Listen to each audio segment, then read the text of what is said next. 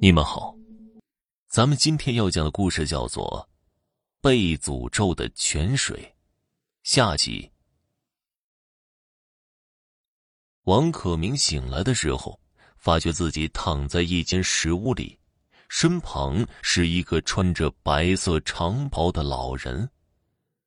老人见王可明醒了，高兴的笑了：“ 呵呵，你醒了。”刚才我见你神志不清，只好先把你打晕，拖到这里来了。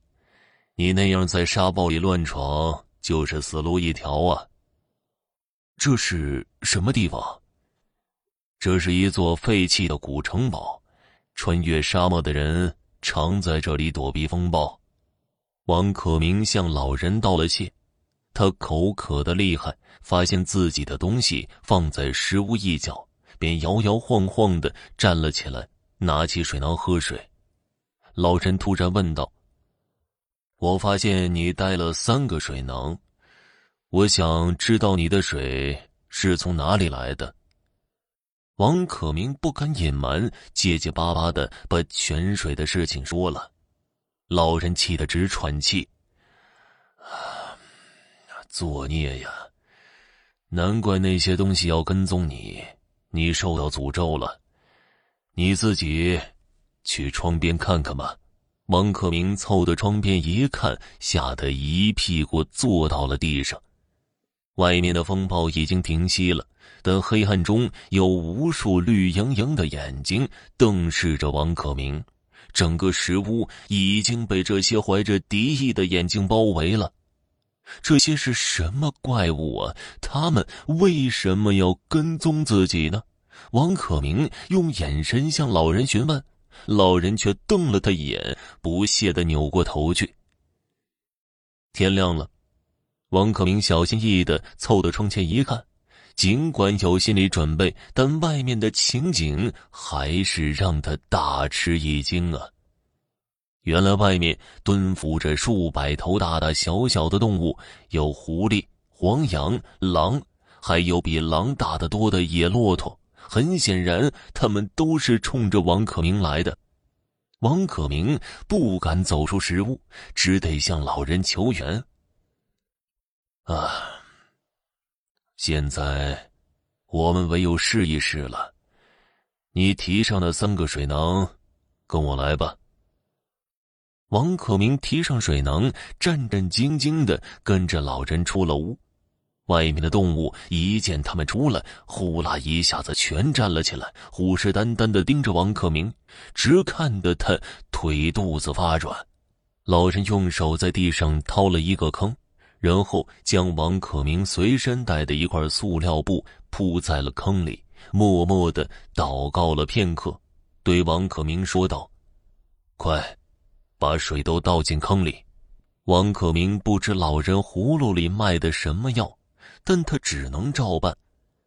他将两个水囊里的水都倒进坑里。每一次，老人都要他保持好倒水的姿势，让最后几滴水滴进坑里，似乎是想让动物们看见他们没有留下一滴水。只剩下最后一囊水了。王可明犹豫的说：“咱们要不要给自己留一点水啊？”老人瞪了他一眼：“不行，一滴不剩的倒进去。”倒完了最后一囊水，两个人退回了食屋。只见那些动物呼啦一下就围到了水坑边。老人催促道：“拿上你的东西，快走！”王可明跟着老人走出了食物。幸运的是，那些动物似乎完全被水给吸引了，并没有跟来。走了一段，王可明看看方向，疑惑的问：“这不是往回走吗？”老人气呼呼的说了：“当然是往回走了。你做错了事情，难道不应该悔过自新吗？”两个人回到了那片胡杨林，林中那个水坑已经完全干枯了。老人先闭目祷告了一阵，又俯下身子，用手扒开厚厚的落叶和沙子，用鼻子嗅着什么。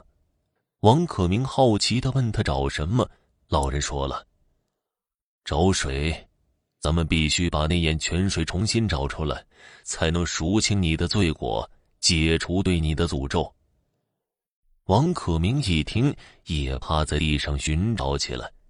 可两人忙活了好一阵，将坑地清理了一遍，还向下挖了一些，还是没有找到泉眼。突然，王可明惊恐的叫了一声：“他们又来了！”原来那些动物不知什么时候又跟了上来，包围了胡杨林。老人突然神情激动，嘴里念念有词，边喊边不停的用力向沙坑磕头。他的脑袋上沾满了沙子，被碎石磕得鲜血淋漓。王可明被他疯狂的举动吓坏了，想拉他起来，但被他推开了。突然，老人抬起了头，目不转睛的盯着坑底。王可明凑上去一看，不由得惊喜万分。那坑里竟然出现了一个小小的泉眼，水往外冒着，不一会儿，坑底就已积了一滩水。王可明渐渐的明白了，其实刚才要是再往下掏那么一点点，就找到泉眼了。老人刚才那么一磕头，硬是把泉眼给撞了出来。水坑里的水渐渐满了起来，等快到水坑边缘的时候，就不再上涨了。老人拉着王可明躲到了一棵大树后，只见那些动物慢慢的走进了水坑。最先到坑边饮水的是狼，他们喝完了水就快步离去，对近在咫尺、唾手可得的猎物连看都不看一眼。然后才是其他食草动物。他们绝不拥挤争抢，一波一波上去，仿佛是早有默契。看来，在这眼泉水周围有某种潜规则在起着作用。王可明被眼前的这一幕深深的感动了，他突然明白，这眼小小的泉水是这片沙漠中动物的生命之泉呢。千百年来。沙漠里的动物和这眼泉水保持着这种依存关系，而昨天自己却为图一时之快，差点毁了这一带的生灵。也许动物们认为自己带走了泉水，才会一路锲而不舍的跟踪；也许因为干渴难忍，狼才会吸干骆驼的血。而树上那条所谓的咒语，只是警告过往的旅客，不要因贪婪而毁了这一带的生灵。看见泉眼恢复了，老人松了口气。他告诉王可明，他就住在这片沙漠边缘，多年来，他都保持着一个习惯，就是每年都要来看看这眼泉水。只有看到泉水流淌，他才有信心继续在这片沙漠里生活下去。临走时，王可明又仔细看了看树上的咒语，怀着虔诚的心情，他向泉水深深的鞠了一躬。这一次，他只带走了一个水囊的水。